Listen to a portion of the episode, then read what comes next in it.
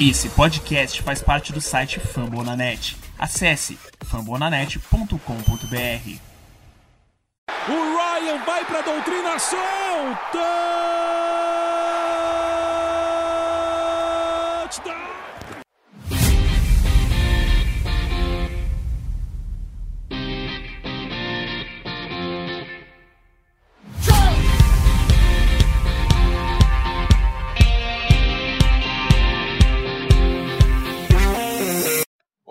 Fãs da Bola Oval, salve nação Rise Up, terceiro podcast do Falcons Play Action no ar, é, Play Action animado, pós-vitória em horário nobre do Thursday Night Football.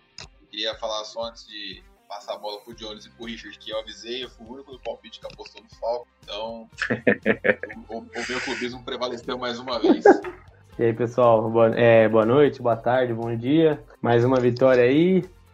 Foi aquele misto de feliz por ganhar, porque é sempre bom ver o time ganhando, mas preocupado que como a temporada tá indo embora, qual que vai, como que o draft fica afetado, mas ainda é um pouco cedo, então o que vale é, como diz no futebol, conquistar os três pontos e pelo menos o time, é, mais uma vez, a, a defesa dando uma, uma, cada dia, cada jogo mais uma evoluída e o ataque mais do mesmo, né? Tipo, contando com as suas principais peças. Felizmente aí tivemos a, a jogada lá com o Ridley, que espero que não seja tão grave. Deve, não sei se vai perder o próximo jogo, mas de resto acho que não foi um jogo bem positivo. Ganhar de rival de divisão é sempre bom. Bom lá, galera. Muito bom estar aqui com vocês novamente, após uma vitória em horário nobre. Vou falar meu Twitter aqui, que eu não falei semana passada. É meu nome, underline meu sobrenome, é Richard, underline Turek, T-U-R-R-E-K. Sigam lá, falam de, eu falo de Fox, futebol americano, e um pouco da sofrência do meu time de futebol na bola redonda, que é o São Paulo. Mas vamos lá, feliz demais com a vitória. É, o time jogou bem, então é, é, até mais fácil falar, fica mais leve aqui o podcast. A gente assiste o condensado mais feliz, não sangra os olhos assistindo o condensado e, e vamos, vamos aí, vamos pro próximo jogo. Sem dúvida, cara. Assistir o condensado pós-vitória é uma das melhores coisas, que você não, você não precisa ficar sofrendo parcelado de novo. Bom, antes da gente começar, sigam as mídias sociais do, do podcast também, arroba FalconsPlayBR, tanto no Twitter quanto no Instagram. Lá a gente reposta informações que os Falcons postam, que perfis relacionados aos Falcons também dão opiniões sobre, sobre jogos, trocas, enfim, tudo. E também postamos os, os podcasts assim que eles saírem, avisamos os horários que eles vão sair. Então sigam lá para mais informações. Bom, vamos fazer o recap aqui do, da partida do Thursday Night, né? Cara, uma vitória em confronto divisional, em horário nobre, sempre é bom. Claro, ainda teve seus pontos negativos. Acho que no primeiro quarto bateu um desespero em todo mundo. Eu achei que ia ser um massacre de Carolina, um time muito indisciplinado, cometendo umas faltas muito bobas.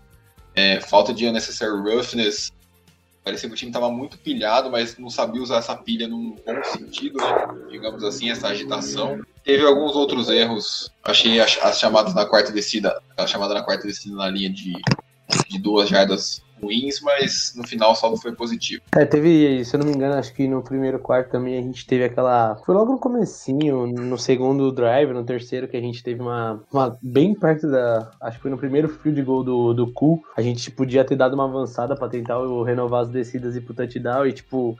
Acho que o, o Morris deve ficar ter, o, o Morris deve ter ficado traumatizado do jogo contra os Lions e não quis arriscar, tipo, estando no primeiro quarto do jogo, né? Então, assim, eu, o time realmente começou meio se atrapalhando, ia bem, aí chegava na hora de concluir as jogadas, tentar finalizar o drive com touchdown, não conseguia. É, ainda bem que a gente teve o, o Young Hu, tava num bom dia, conseguiu fazer 13 pontos pra gente. Então, acho que apesar de um início nervoso, acho que o time foi se desenrolando, conseguiu segurar os principais pontos do ataque do, do, do, do Carolina. Acho que muito por isso o Kurt Samuels apareceu bem, porque acho que talvez das ameaças que eles tinham seria a última opção que a defesa do Falcons prestaria mais atenção. Então, acho que mostra como a gente conseguiu segurar os pontos fortes, deu espaço para um cara que era o cara que ia achar espaço, então, tirando acho que o Shin na defesa deles, a gente também não sofreu tanto assim. Então, foi um jogo tranquilo, acho que com o desenrolar do podcast a gente vai comentando mais, mas foi, foi bem, bem positivo esse jogo. Ah, o que eu queria destacar, na verdade, o ponto que eu queria mais destacar, além depois a gente vai conversar sobre os, os destaques individuais, foi o seguinte: a vitória nossa foi por 25 a 17. A gente chegou ao, ao 25 ponto logo no começo do, do quarto, quarto quarto. Ou seja, a gente segurou o relógio, segurou os pontos, os Panthers só fez, fizeram três pontos, um field goal, né, no caso, no quarto quarto, e conseguimos segurar a vitória no quarto quarto, que é, um, para todo torcedor do palco, é um pesadelo. Então, acredito que o time aprendeu a jogar um pouco melhor no quarto quarto e sofremos menos depois com a interceptação do Rare Wilson. Bom, vamos começar aqui, né, no, no primeiro quarto. Foi o que eu, que eu falei, achei o time bem pilhado, assim. É, o ataque parecia. Chegava na red zone com facilidade, mas travava quando chegava ali, né? Acho que as duas, os dois primeiros, as duas primeiras campanhas de pontuação dos Falcons foram field goals.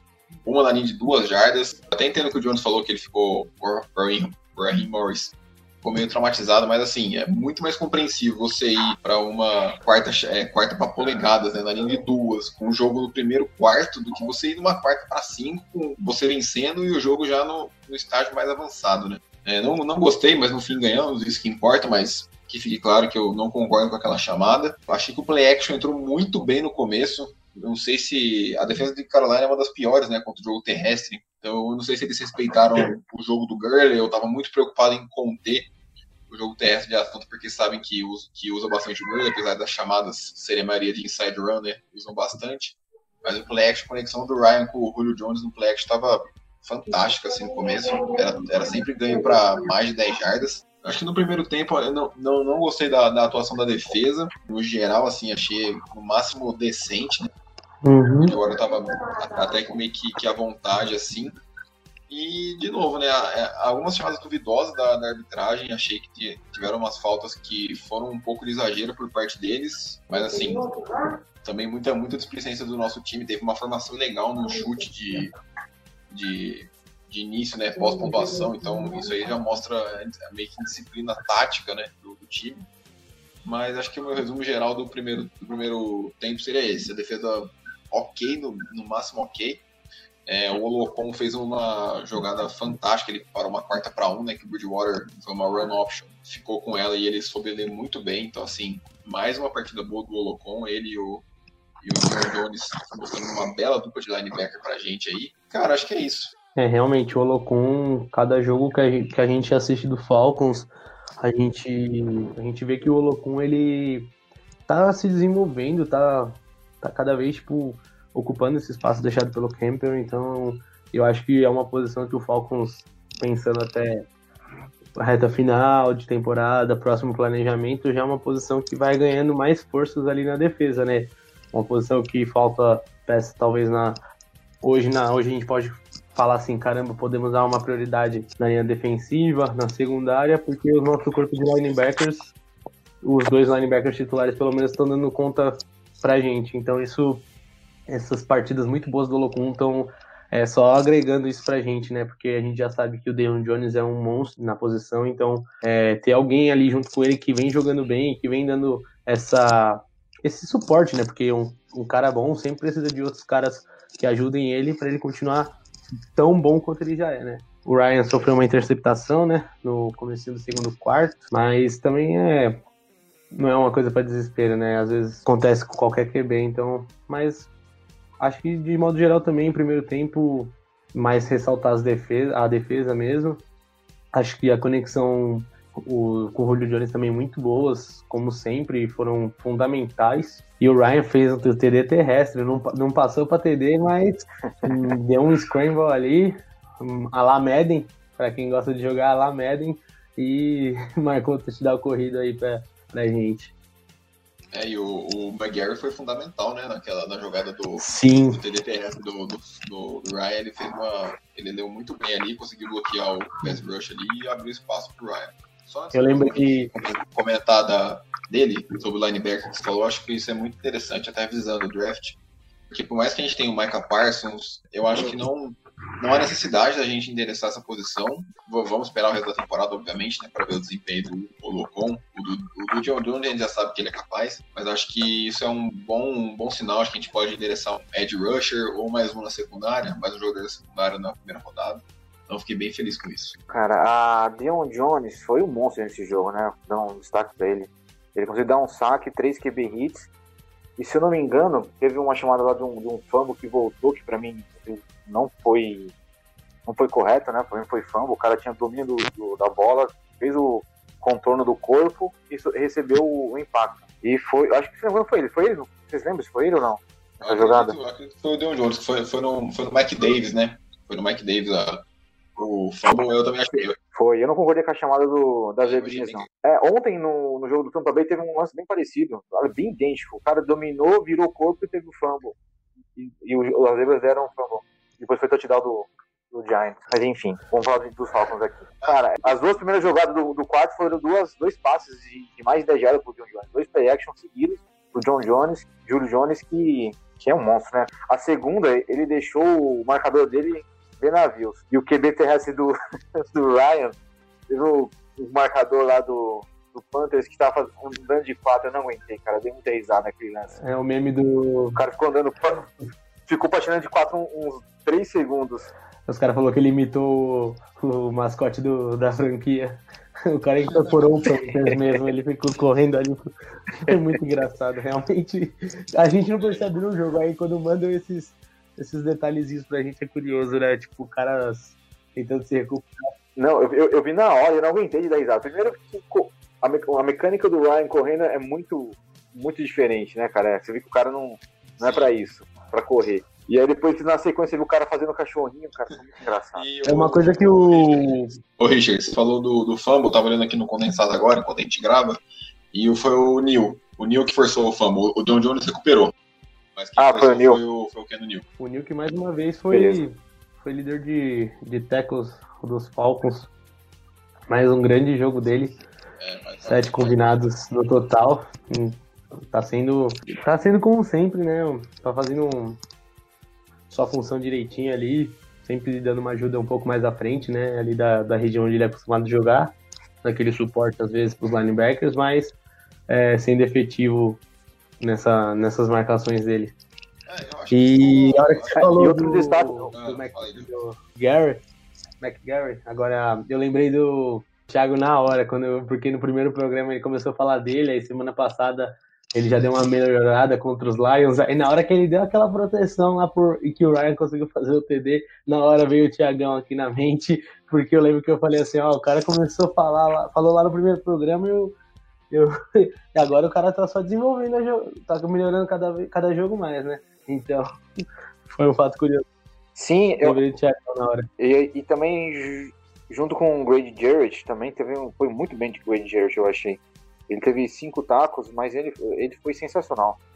Achei que ele segurou bem a, a o jogo corrido deles lá, porque jogo passado na nossa casa lá, o Mike Davis fez o que quis, né, com a nossa é, defesa. No outro jogo contra os Panthers, né? Assim, em é. relação a isso, agora um comentário mais, é, um panorama geral do jogo, eu achei as chamadas de Carolina bem, achei esquisito o plano de jogo deles. É, o Mike Davis ele teve só 13 carregadas e teve 66 jardas, que dá mais de 5 jardas por, por carregada. Então, assim, ele tava correndo bem com a bola, cada duas, duas corridas dele era um first down.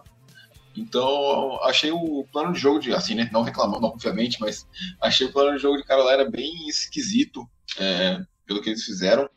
Tiveram umas chamadas é, engraçadinhas no começo, né? Valdir Paulo Antunes, com, com o Felipe lá do Booker Então, mas assim, achei estranho o jogo deles. E só fazer mais o, o destaque defensivo, né? O, acho que a gente já percebeu que o Keanu Neal ele tem que ser usado mais ou menos como o, o Adams do Seahawks utilizado. É tipo um híbrido. É, é, eu acho que assim, eu acho que ele, ele é muito parecido com o jogo de Jamal Adams. É utilizar ele em blitz, ele, ele é muito rápido, ele sabe explorar bem na, na, parte da blitz. Então acho que ele tem que ser esse, esse cara mais versátil. Assim, eu acho que não adianta colocar ele no fundo do campo ou marcando mano a mano o end ou, o running back. Acho que ele, acho que já deu pra perceber como que é a utilização dele. Acho que a defesa melhorou no segundo tempo mais chamadas de blitz, utilizando ele principalmente. E os linebackers bem, acho que o Olocon e o John Jones infiltram bem. Eu acho que quando. Teve três QB hits. E, e foi o segundo maior tacleador, né? Atrás, só atrás do, do Keanu teve um sec também. Então, acho que eu, eu gostei um pouco mais da defesa no, no segundo tempo. Eu acho que essa. é Isso mesmo que você comentou, acho que essas blitz, principalmente com o Neil alinhando com o Deon Jones e com e com o Olokun, são talvez três dos quatro melhores jogadores da defesa hoje, junto com o Greg Jarrett. Então, eu acho que é um, é um fator que, quando empate, está sendo muito bom para os Falcons, porque a gente está conseguindo, é, muitas vezes, um dos três sempre parando a jogada, sempre conseguindo dar um tackle.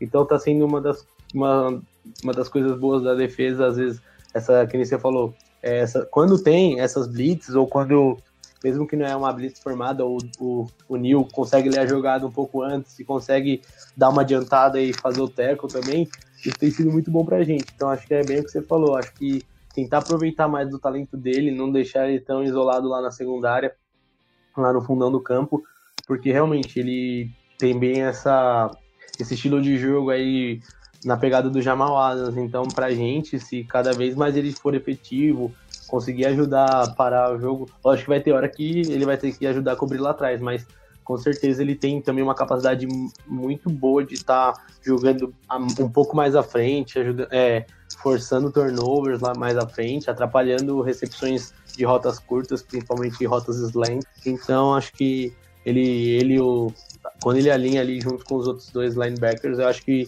pode ser um, uma boa um bom caminho para o Falcons em, em, algumas jogadas. Também para pela corrida dele, às vezes ameaçar uma fake blitz, ele alinhar lá e depois já voltar para trás também. Acho que a, a, a, o nosso coordenador defensivo pode dar uma analisada disso e tentar no, decorrer dos jogos ir testando essas variáveis, né? Porque querendo ou não é um, um talento muito bom que a gente tem na equipe. Sim, e só voltando aqui no que o, que o Vitão falou, foi do, das chamadas estranhas do, do, do Panthers. Eu acredito que talvez eles eles falam, bom, acho que os Falcons estão esperando a gente correr que nem foi do jogo passado. E se, se, você lembrar do primeiro touchdown do jogo, também que foi do, do Kurt Samuel, foi um TD corrido. Ele recebeu como running back e foi até um TD fácil. Ele correu que, umas 7, 8 jardas, passou pela nossa, nossa primeira linha, pela segunda linha e marcou touchdown. Então, eu acho que eles estavam tentando fugir do, do óbvio. E aí se complicaram. Foi 12 um jardas, ele quebrou vários tackles, acabei de ver aqui o lance, ele consegue desviar bastante e fazer o touchdown. Foi, foi bem, bem isso que você falou. É, não foi, não foi, não foi, nem, não foi nem difícil. Ele Sim. quebrou até de maneira fácil o tackle. Teve nenhuma pancada mais forte nele. Sim, outra, outra coisa que eu gostei é. da, da defesa é que a defesa foi mais agressiva no, no segundo, no segundo tempo. Isso aí, e eu achei que o Bridgewater foi muito pressionado no segundo tempo. Achei que praticamente quase, quase todos os, dropbacks dele que jogaram de passe, ele estava sendo pressionado. E isso atrapalha muito a mecânica dele é, de lançamento. Porque a gente sabe que ele é um QB sólido, mas ele tem, um, ele tem um piso alto, mas ele também tem um, um teto baixo. Então ele não vai variar muito. Ele é muito constante, mas ele não é nada absurdo. Então, assim, quando ele não estava pressionado, era, era muito. Era, ele estava muito bem. Eu acho, acho que ele completou quase todos os passos quando ele não estava pressionado. E quando a Blitz chegava, ele meio que apavorava e não conseguia fazer a leitura. E um comentário também que eu queria fazer de uma. Não, eu só ia comentar uma coisa que agora eu estava lembrando. Ele tomou. O Bridgewater, ele chegou a ir pro protocolo de conclusão uma hora lá no, no meio do jogo e, e o Matt Roller arriscou voltar ele pro jogo, né? Então foi bem, foi bem curioso isso, porque, querendo ou não, né? Um protocolo de conclusão é uma coisa mais séria. E ele, não, ele nem ligou para isso. Ele foi, colocou o QB de volta para tentar virada e não conseguiu. Mas acho que só, só esse detalhe mesmo, assim, mais na questão, nem porque foi um rival nosso, mas a questão de saúde também achei um pouco arriscado por parte do, do Rune colocar o Bridgewater, tipo, depois do que aconteceu, de volta no jogo, por mais que o QB reserva é um cara que, pelo menos, muita gente acha que não deve ter visto falar, assim, eu pelo menos não lembro, então, é, acho que outro ponto, assim, que me chamou a atenção foi essa decisão do head coach do, dos Panthers. É, ele tava tentando a vitória, né? Sim, sim. Tava tentando a vitória. Mas achei... Não, não, pelo... pelo, pelo... Achei arriscado, né? Pelo snap que a gente viu desse jogador aí, que entrou, nem sei o nome dele, eu já até esqueci. Mas parece que ele jogava o XFL lá. E quase ele fez um, um primeiro lance lá, ele jogou na end zone, quase foi um touchdown pro, pros Panthers. Mas depois ele não conseguiu dar conta do recado, e aí realmente, para quem queria ganhar, tinha que voltar pro, pro É, Ted Bridgewater. É, e PJ Walker. PJ Walker. isso. PJ Walker. É, ele era da, da XFL. Esse lance da concussão do Bridgewater, assim, me fez ter meio que vergonha da, da defesa em geral, porque foi, Sim. Nossa, o foi, Fowler foi dar horrível. Uma rasteira, assim, coisa de gente, coisa de amador, coisa de amador. Então, assim, é, e coisa de briga de rua. claramente viu que ele tava no chão, que tava rolando no chão já.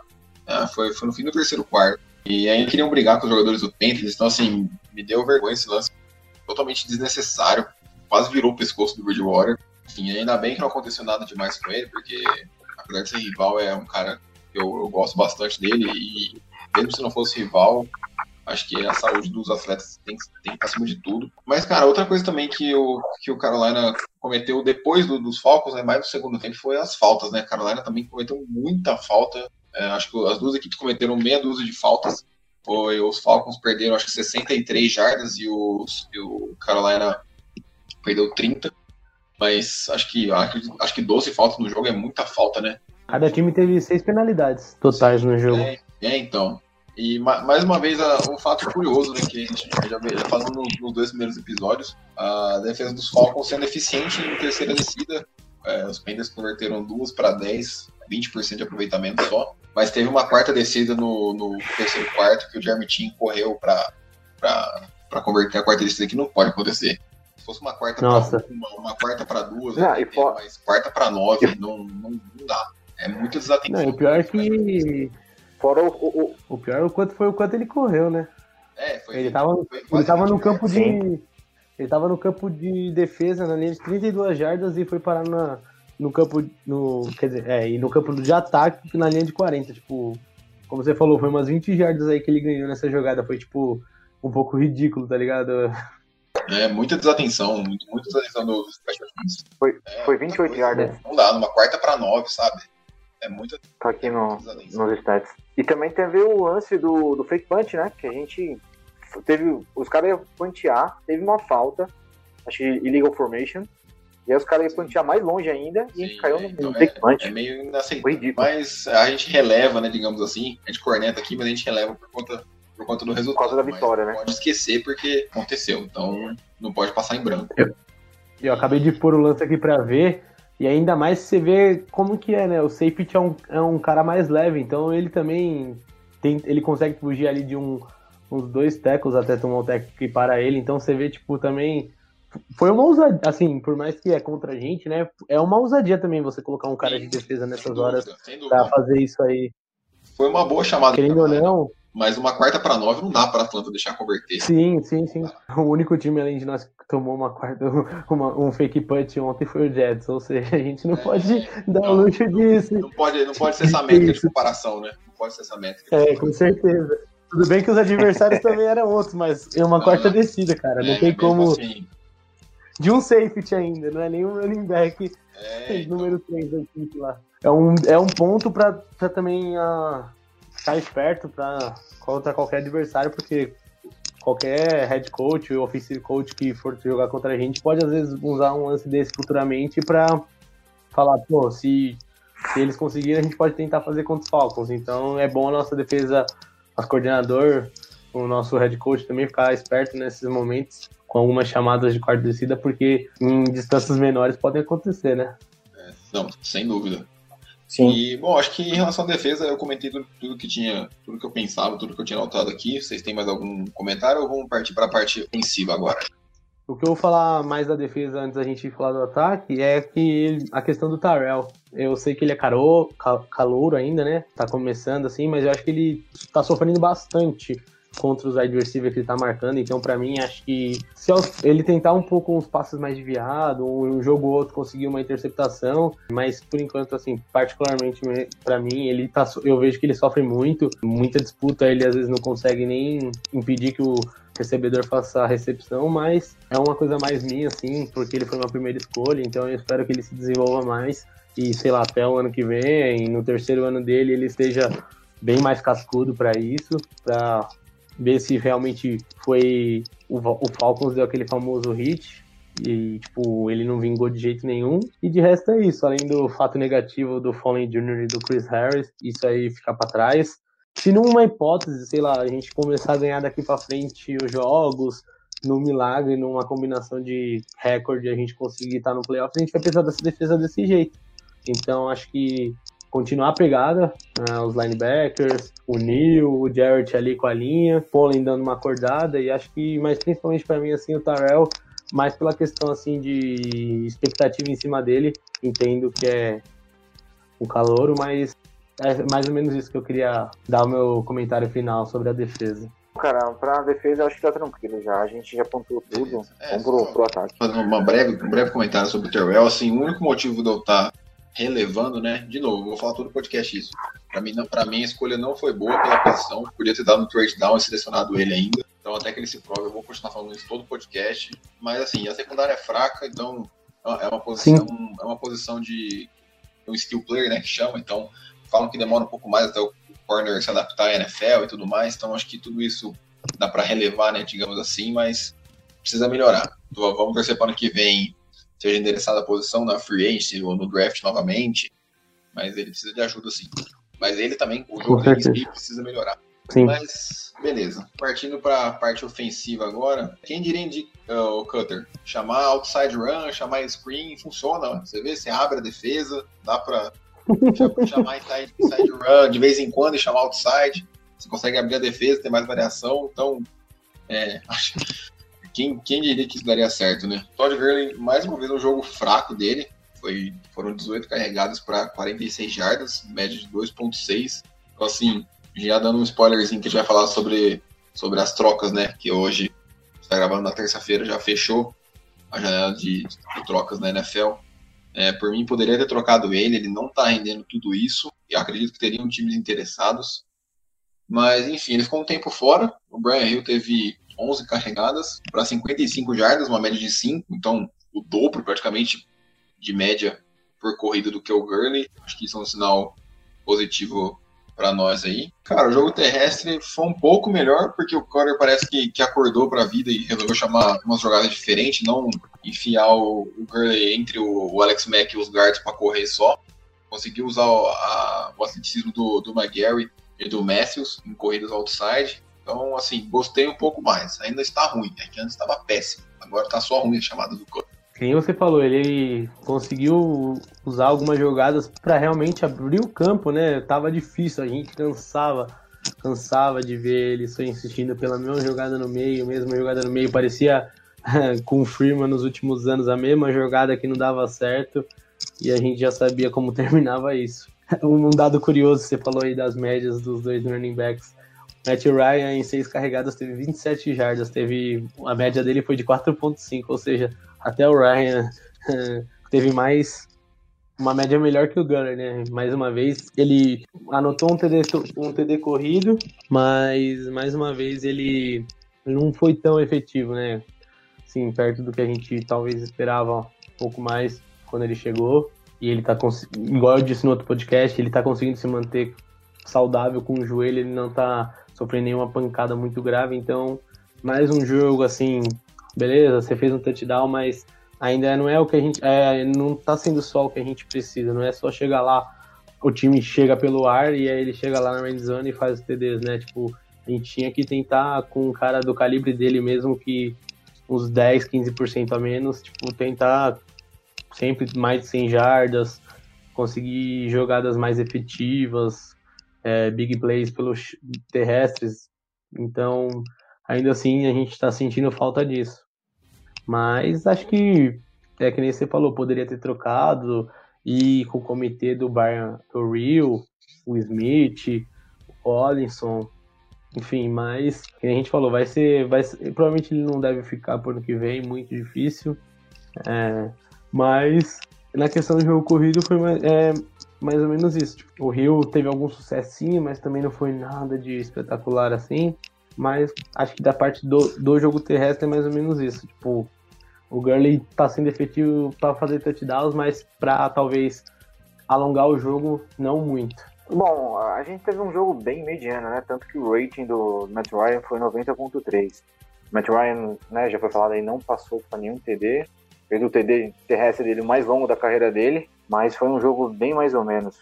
Chegamos por diversas vezes, através de campanhas longas, né, 70 jardas, correndo o campo inteiro para chutar um field goal de, na linha de, de duas jardas. Isso não, não, faz sentido às vezes. O Gurley teve 18 corridas, 46 jardas, um touchdown.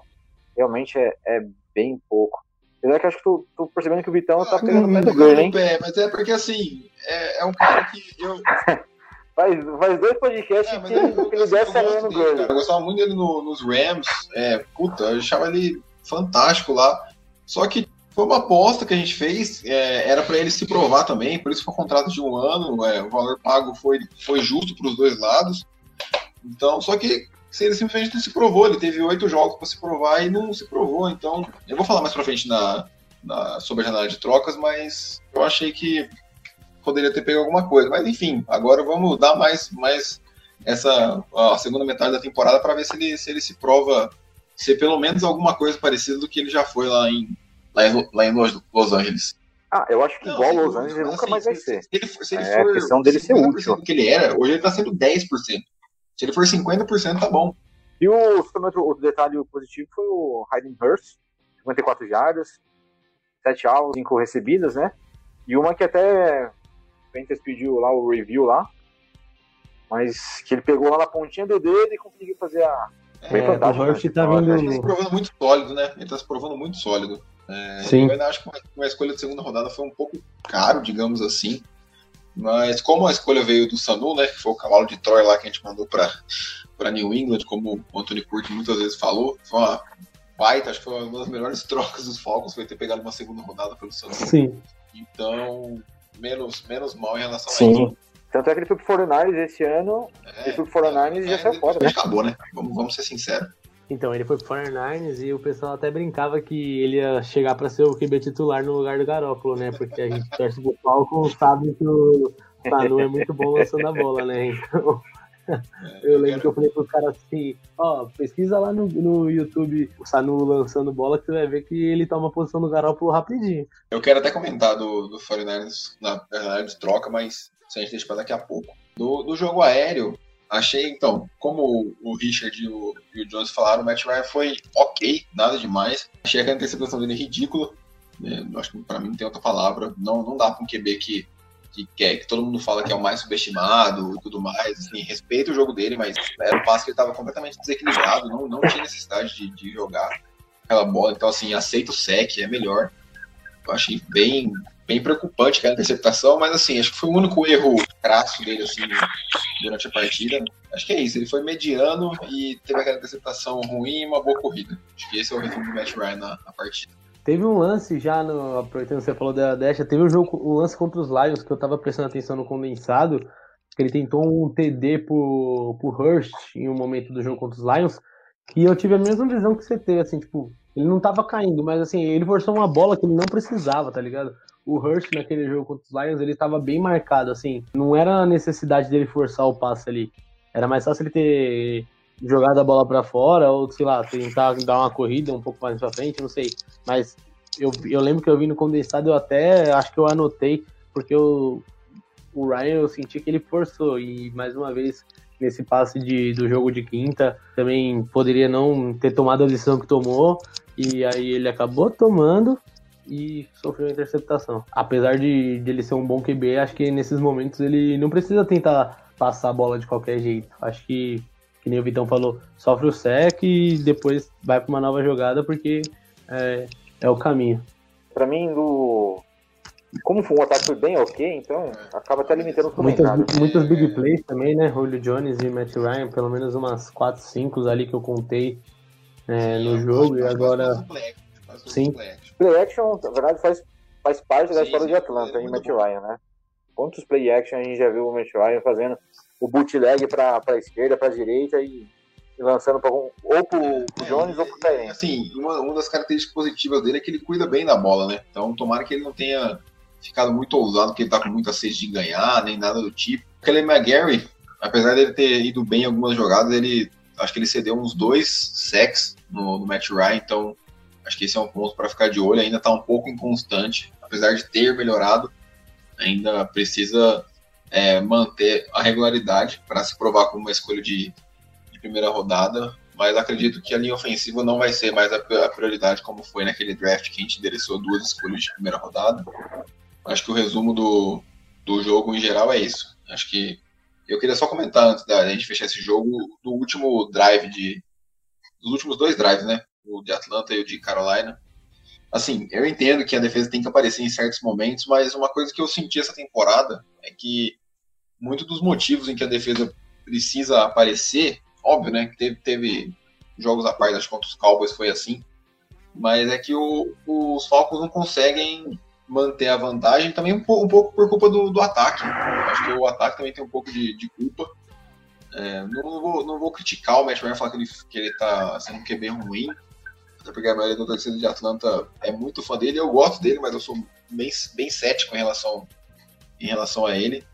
Então, assim, dessa vez a defesa apareceu, mas poderia chegar faltando os seus dois minutos com uma vantagem de pelo menos 10 pontos, né, pelo menos duas posses. Então acho que também colocar sempre na, na, na conta da defesa é muito. É, acho que até um pouco injusto. Acho que o ataque também tem que ser um pouco mais efetivo. Acho que da, da semana 3 em diante ele para um pouquinho de funcionar. É, ainda mais pela qualidade, né? Acho que é um dos, se você for ver de componentes assim de nomes, é um dos melhores ataques da, da liga, assim. Então, muitas vezes a, a gente tem aquele time que, por mais que a gente tivesse uma defesa ruim, a gente tem um ataque para pontuar em cima dos erros da defesa, sabe? E muitas vezes o nosso ataque não tem isso. O nosso ataque é muito inefetivo. A maioria dos jogos, assim, ó, desde que eu acompanho Atlanta, assim, tipo, é, a maioria dos jogos que o Atlanta perdeu, assim, eu posso dizer que um ataque da nossa magnitude teria calibre para pelo menos se deixar do jogo mais parelho, mas às vezes, é bem o que você falou, às vezes o ataque não ajuda a defesa. A defesa acaba, tipo, os caras vão cansando, vão, vão tendo jogadas adversárias que vão encaixando, e aí acaba que quando é a nossa vez de atacar, nosso ataque não vai, morre na corrida, erra passe, e aí, tipo, é bem o que você falou, a gente não ajuda a defesa. E aí também vai tudo, tudo desanda e acaba que não, não, a gente vai sempre culpar a defesa, falar, ah, mas a defesa permitiu e tal. Mas se ela permitiu foi porque o ataque não conseguiu também de tal modo, assim, não isentando a defesa, mas o ataque muitas vezes muitas vezes o ataque, em vez de deixar um cenário mais tranquilo para a defesa, para eles fazer só a função dele, porque imagina, você tá lá, imagina a cabeça do defensor, tipo naquele jogo contra os Lions. O time tomou três viradas, aí o ataque, sei lá, faz, não, fez um touchdown, não fez uma outra coisa. No jogo contra os, contra os Cowboys mesmo. O ataque tava lá vencendo por 20 e poucos pontos, o ataque não pontua, não pontua, não pontua, você vê o time adversário pontuando em cima de você, psicológico também nessas horas influencia. Então, acho que é muito o que você falou. Acho que a, o ataque poderia muitas vezes ser mais efetivo, principalmente na minha visão, que é um ataque de em questão de nome e de qualidade. Um, talvez, posso falar besteira para alguns, mas talvez um top 5 da liga, assim, de nomes, qualidade. Talvez um running back um pouco mais efetivo que o Gurley, mas é, não é um ataque, tipo, qualquer, que é mais ou menos isso. Bom, não, o ataque da Atlanta tem dúvida, assim, top 5 eu não sei, porque eu teria que pensar time a time, mas top 10, sem dúvida nenhuma, é um ataque de nome para ser top 10 da liga. E, bom, acho que o resumo é esse. É, muitas faltas das duas equipes, é, acho que os dois times tentaram perder, mas Carolina fez mais, mais esforço que, que Atlanta. Como a gente falou no, no, no preview, Atlanta trollou o relógio, 36 minutos e meio de posse para Atlanta contra 23,5 de, dos Panthers. Então, conseguiram controlar o relógio, que era bem importante. E, bom, vencemos um confronto de divisão em horário nobre. Então, sempre é bom, apesar de, de pensar em draft e tudo mais. Quem tá lá dentro de campo sempre quer vencer. Dando uma moral para a equipe aí. Agora, vamos comentar um pouquinho da, da janela de troca. Só um detalhe que vocês falaram aí do Hurt, né? Aí eu, eu, vocês falaram da, da pique que a gente deu, eu fui dar uma olhada, né? Quem Baltimore escolheu e algumas opções até a nossa terceira, né? E tipo, querendo ou não, a gente falou aí do mal, talvez do Gurley pouco efetivo. A gente poderia ter pego até no próprio lugar do Baltimore que fez essa escolha, a gente poderia ter pego um Dobbins da vida, Daisy Mins, querendo ou não é um wide mas foi escolhido depois da escolha que a gente deu para para Baltimore, o Jeremy Sheen do próprio Panthers, o Gibson que tá indo muito bem nos Redskins, o Zach Baum que foi pro Saints. Então, ou seja, assim, às vezes que nem a gente fala, é talvez a, a gente poderia não ter um Tyrande igual o Hurst hoje, um pouquinho um pouco mais fraco, não sei como seria, mas talvez a gente poderia ter uma outra peça numa posição um pouco mais nova que poderia ajudar de um outro jeito. Então, tipo, em compensação, se a gente tivesse dado uma terceira, talvez hoje a gente não teria o, o Hamilton. Então, tipo, às vezes é muito curioso a gente parar, a gente comenta assim o quanto a gente pagou no jogador ou não, e aí a gente vai olhar o draft depois, aí a gente fica, pelo menos assim, eu, eu sou muito de analisar desse jeito, eu gosto de pensar, tipo, caramba, poderia ter pego numa outra posição, mas aí se cede uma escolha de outro, draft, de outro round, poderia perder um cara que a gente tá com uma esperança grande, tipo o Hennessy. Foi um fato curioso que a gente acabou comentando e eu acabei vendo aqui na tabela do draft, e aí eu só quis compartilhar com vocês. Bom, partindo para a de troca, né? Bem marasmo, né? Nada demais hoje. Tiveram alguns rumores que o Will Fuller podia ir para os Packers, os Packers estavam atrás de um, wide receiver. É, alguns rumores que os Saints iriam trocar por mais alguém, sem ser o Con Alexander, que eles pegaram. Os Steelers, né, pegaram ontem o Ever Williamson, linebacker do, dos Jets. Acho que essas foram. Os Seahawks pegaram o Carlos Dunlap. Acho que essas foram as trocas mais relevantes. Mas falando de Atlanta, o Tech McKinney postou no, no próprio Twitter dele falando que seria trocado. Não sei o que, que ofereceram, não sei se ficaram só em sétima rodada para ele. Acredito que fosse uma sétima, até entendo não trocarem. Acho que a Atlanta deve estar esperando uma escolha compensatória aí, né? Na hora que tá ele no, ele virar free agent. E acho que é a mesma coisa pelo Gurley, né? Acho que ele entra nessa, nessa escolha compensatória. É, mas acho que alguns outros nomes, acho que o Alex Mack eu não queria, mas achava possível. Acho que o Ricardo Allen era um que poderia ter sido trocado. Acho que a Atlanta podia ter dado um pouquinho mais de escolhas pro, pro novo GM poder ter mais opções de manobras, né, durante o draft aí. Mas, enfim, a gente sabe que o time não é tão agressivo assim nesse, nesse quesito, né? Esperava alguma, alguma movimentação, acabou não tendo nada. E essa vai ser a equipe que a gente vai agora até o fim da temporada, ver até onde a gente chega aí.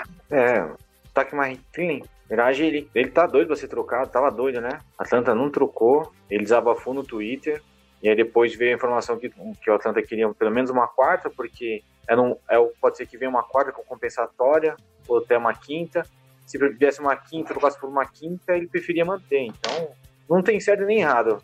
Acho que nessa história aqui, o Atlanta não se fez por nada, valorizou o jogador, e, porque ele tá resguardado, porque depois vai ter uma, uma, uma escolha compensatória. Acho que o Atlanta fez certo.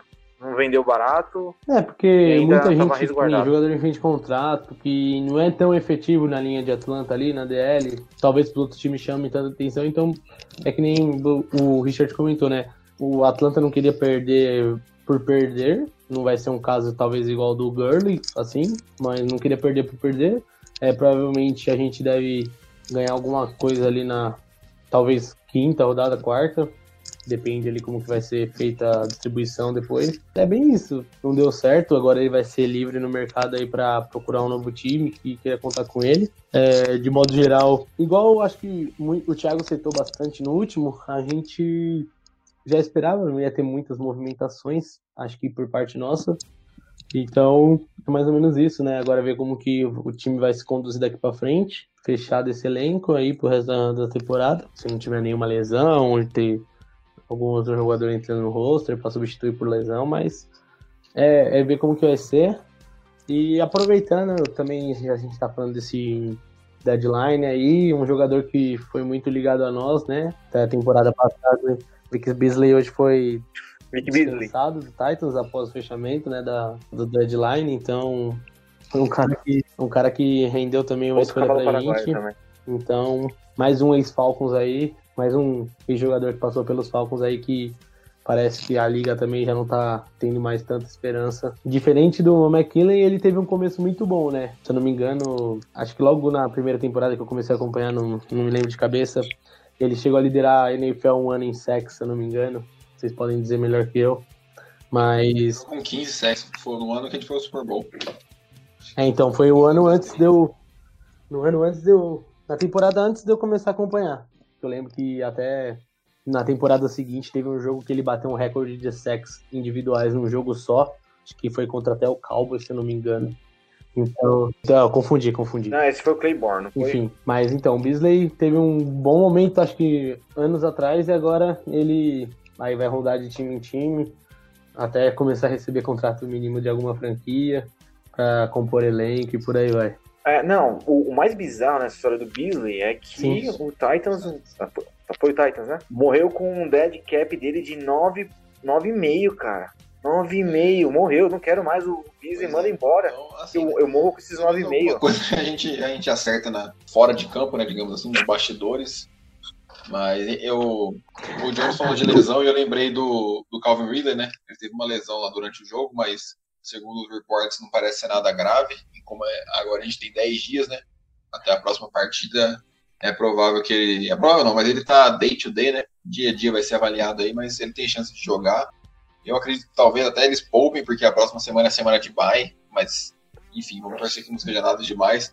Podiam até estar falando que era uma lesão no- na parte de cima do, do tornozelo, né? No high ankle sprain, mas acabou que, que não foi. Então vamos torcer pra ele estar de volta aí. E, cara, o Vic Beasley foi isso, né, velho? Um ano só, um ano mágico dele que, que gerou tudo isso que ele, que ele foi depois, né? Eu acho que o Tech McKinney acabou que nem isso ele teve. Então, se Deus quiser, pelo amor de Deus, que o GM faça uma escolha boa de pass rush nesse draft, porque eu não aguento mais os QBs adversários serem pressionados e acaba que uma coisa puxa a outra. Se não pressiona o QB, não tem secundário que dê jeito. Ano que vem, se Deus quiser, Greg Rousseau estará em Atlanta. Nossa, não, nem brinco com meu coração, nem brinco com meu coração que eu já fico emocionado. não me ilude não, né? Nossa, não me ilude, pelo amor de A Deus. realidade, o time, o Cada- time ganha vários jogos e fica longe dele. Cada, cada mock draft que eu vejo que tá ele, eu já dou como favorito no mock draft pra acompanhar o cara, porque eu já gostei do, do mock draft do cara.